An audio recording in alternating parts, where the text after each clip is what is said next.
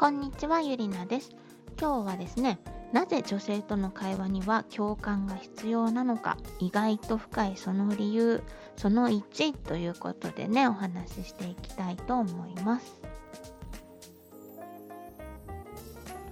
男女の会話の仕方の違いについてですね。よく女性は共感型で男性は問題解決型というようなねことがまあいろいろな説明の仕方でね言われているんですけれども。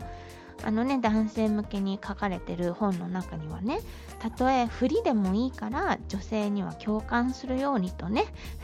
書いてあるものとかもあるんですけど、まあ、これもねその場合によっては確かにね有効なのかなと。あの本たとえ本心じゃなくてもとりあえずその共感してね話をうんうんと言って聞いておくと女性の気が済むというようなね。まあことは確かにあるかなとは思います。ね。でまあまあそのね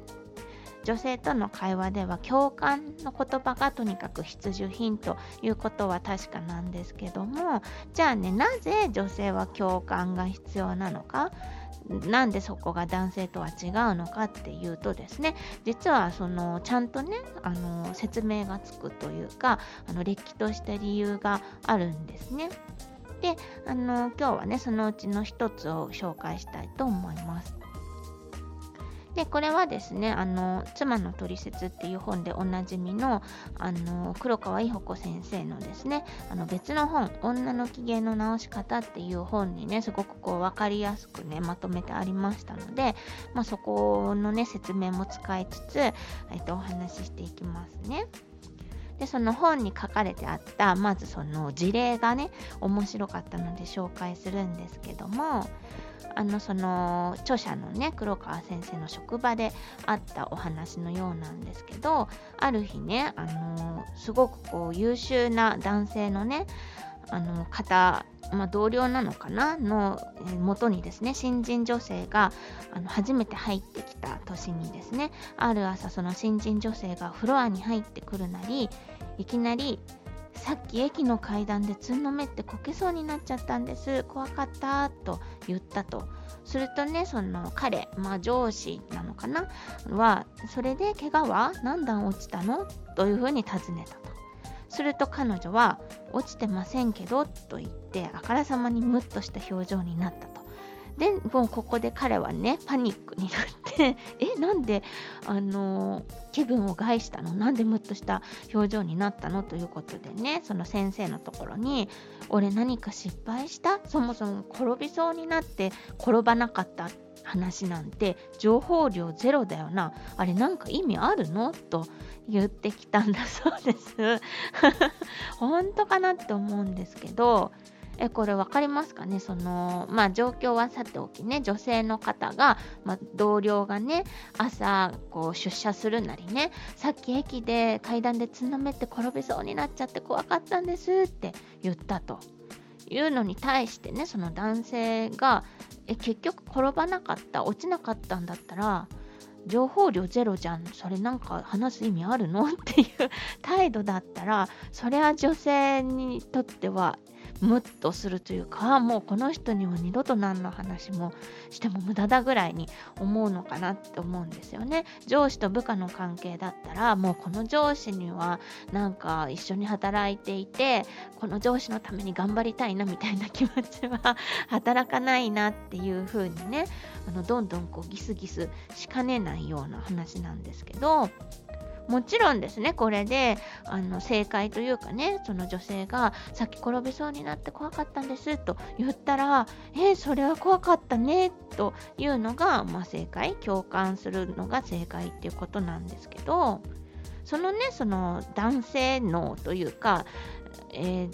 見方によっては転びそうだったけど結局転ばなかったから情報量ゼロっていう捉え方も、まあ、あるっていうことなんですけど、まあ、女性脳にとってはもう全然情報量ゼロなんてことはないんですね。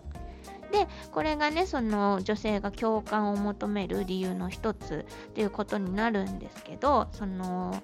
女性はね男性よりもあの神経系の余剰ストレスをね受けることが多くってそのストレスを解消するためにあの共感されることっていうのが必要なんだそうですね。っていうとすごくこう難しい言い方になるんですけどもその例えばなんですけど怖いとかひどい辛いっていうこの感情ですねストレスを伴う感情あのさっきの例で言うとそれこそ階段で落ちそうになって怖かったっていうこのネガティブな、まあ、ストレスを伴う感情が起きる時っていうのはその女性のねストレスっていうのは男性脳の何十倍も強く働いてしかも何百倍も長くそのストレスがねストレス状態が残るそうなんです。でそのね、余分な信号がねずっと残っていると。もうその体はね安全な状態になってもストレスはずっと長引いている。その信号ストレス信号を共感されることによって鎮静化されるようにもうできているそうなんですね。女性脳っていうのが。でなんでそんなことになってるのかっていうとその女性はねその危険な事態をこうしっかりと記憶しておいて二度とね同じ事態に自分が追い込まれないようにするっていう防衛手段のあの働きがあるそうなんですね。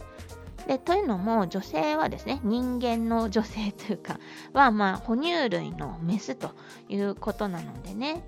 あの自己保全っていうのがもうその生きていくことのね生殖の第一条件となると。人間はこの人人ですね 人はただでさえこう生涯で産む子供の数も少ない上にその一度こう産んだ後もねその他の動物と比べてすごくこう長い間あの授乳もしてお世話もしていかなければならないのでそのまずね自分自身母体がお母さんのえ、体が健康で安全でいる必要っていうのがあるわけです。